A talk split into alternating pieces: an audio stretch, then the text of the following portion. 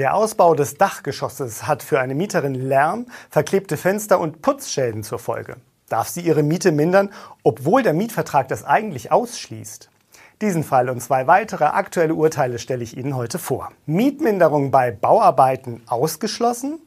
In einem Wohnhaus in Berlin-Schöneberg wird das Dachgeschoss ausgebaut und es gibt umfangreiche Sanierungs- und Instandsetzungsarbeiten.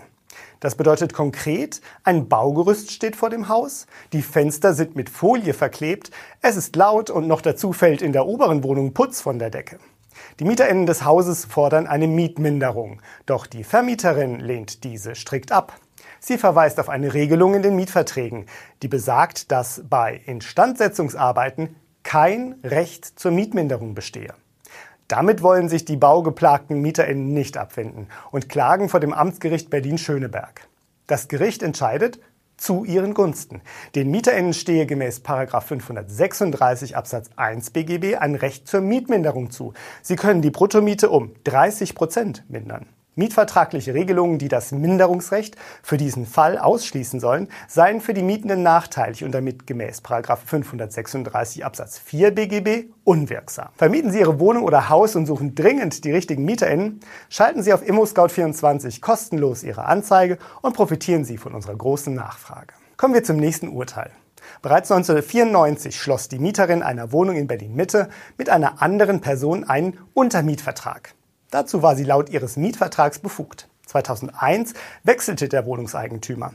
Der neue Vermieter erhob sofort Räumungsklage gegen seine Mieterin wegen unbefugter Gebrauchsüberlassung der gesamten Wohnung.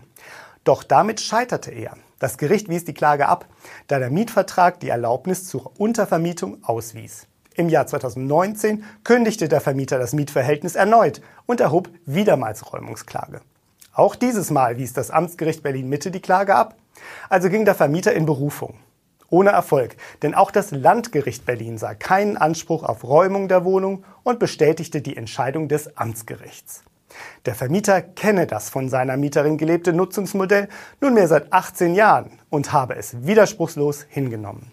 Die Richterinnen stellten klar, dass selbst wenn die jahrelange Untervermietung eine mietvertragliche Pflichtverletzung darstellen würde, dieser Fakt nicht so erheblich wäre, dass er eine Kündigung rechtfertige. Überhaupt liege ein berechtigtes Interesse des Vermieters an der Beendigung des Mietverhältnisses nur dann vor, wenn die Mieterin ihre vertraglichen Pflichten schuldhaft nicht unerheblich verletzt habe. Das sei hier nicht geschehen. Im dritten Fall geht es wiederum um eine Mietminderung. Die Mieterin einer Büroetage, die in einem Haus liegt, das auch zu Wohnzwecken genutzt wird, minderte nach knapp einjähriger Mietzeit ihre Miete. Daraufhin klagte der Vermieter auf Zahlung der vollen Miete und das Landgericht Frankfurt am Main gab der Klage statt. Die Mieterin legte Berufung ein, doch konnte sie vor dem Oberlandesgericht Frankfurt am Main nur geringfügige Erfolge verzeichnen.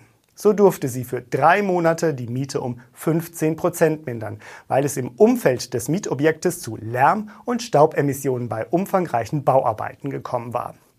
Weitere Mietminderungsgründe ließen die RichterInnen nicht gelten.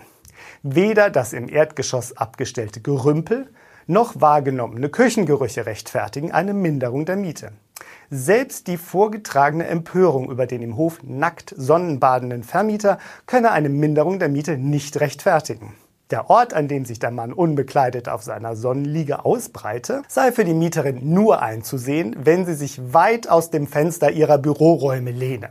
Eine grob ungehörige Handlung im Sinne des Paragraphen 118 des Gesetzes über Ordnungswidrigkeiten liege daher nicht vor. Ein Beweis dafür, dass der Vermieter, wie von der Büromieterin behauptet, bereits unbegleitet durchs Treppenhaus zu seiner Liege laufe, konnte nicht erbracht werden. Vielmehr habe er glaubhaft versichert, auf dem Weg in den Hof stets einen Bademantel zu tragen. Damit sind wir am Ende der ImmoScout24 Vermieter News im Juni. Die ausführlichen Fälle finden Sie auch in den Beschreibungen. Wenn Ihnen unser Beitrag gefällt, schenken Sie uns einen Daumen hoch und abonnieren Sie uns. Vielen Dank für Ihr Interesse und bis zum nächsten Mal.